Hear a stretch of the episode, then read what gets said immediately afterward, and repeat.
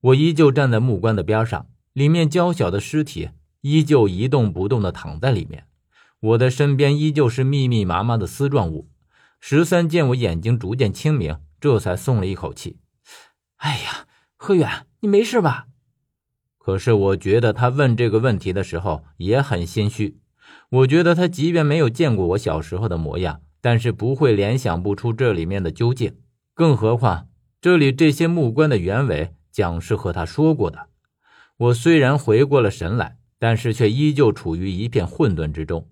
我问十三：“十三，你说，如果我八岁的时候已经死在这里的话？”那我是谁？十三却不回答。你不是谁，你就是你。只要你相信你是何远，那你就是何远。我永远不会怀疑你。我转不过这个弯，只是苦笑一声。一个世界上，怎么可能会有两个何远？十三却眼睛清澈的瞪着我。或许这具尸体本身就是假的呢？我扭头看向这具自己的尸体，看了一眼，又缩回了脖子。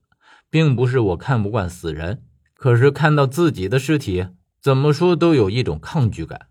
不知道怎么的，总觉得特别的胆寒。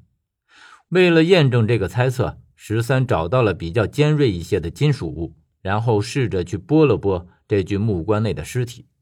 果真，这根金属物与散明刀一样，产生了腐蚀。十三赶紧将它扔掉。与此同时，我看见木棺内的尸体由现在的模样正在腐烂下去，但是却不是腐烂，而是分崩，就像刚刚我看见这具尸体的凝聚和分崩一样。果然，这具尸体也是由这些丝状物凝聚而成的。十三回头看了我一眼，你看，哼，果然是这样。得知了真相。我这才觉得整个人清明了过来。聪明一世，糊涂一时，这句话说的果真不错。我眼睛一动不动地定在这具尸体上，马上它就变成了与旁边无异的丝状物。只不过在它的体内，我看到了一件东西，这让我明白为什么其他的木棺里的丝状物会对这口木棺有所畏惧。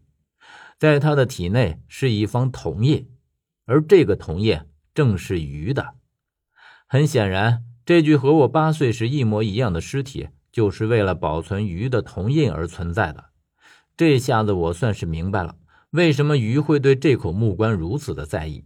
它的铜印被封在了这里，而至于是谁做的，只要稍微想想就可以知道，肯定是蒋。这里的这些机关是蒋设计的，那么里面的东西自然也是出自蒋的手。而且鱼之所以会变成活尸，和蒋也有脱不开的干系。那么蒋夺了鱼的铜印，将它封禁在这里，也就是顺理成章的事了。只是让我想不明白的有两个地方：第一是为什么蒋要将鱼的铜印封在丝状物凝聚而成的尸体内，而且还是以我八岁时候的模样保存它呢？第二则是这些丝状物究竟是什么东西？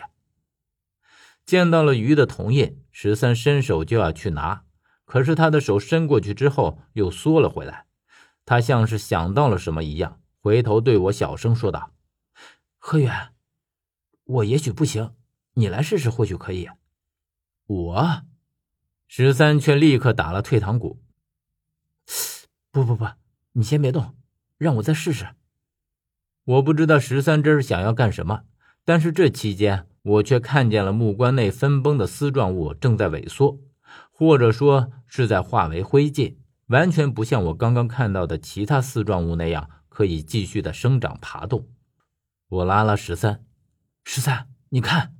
十三看到之后，拄着下巴沉思了很久，然后才说出一句话来：“何远，我觉得于涵可能已经把他的铜印传承给了你。”十三。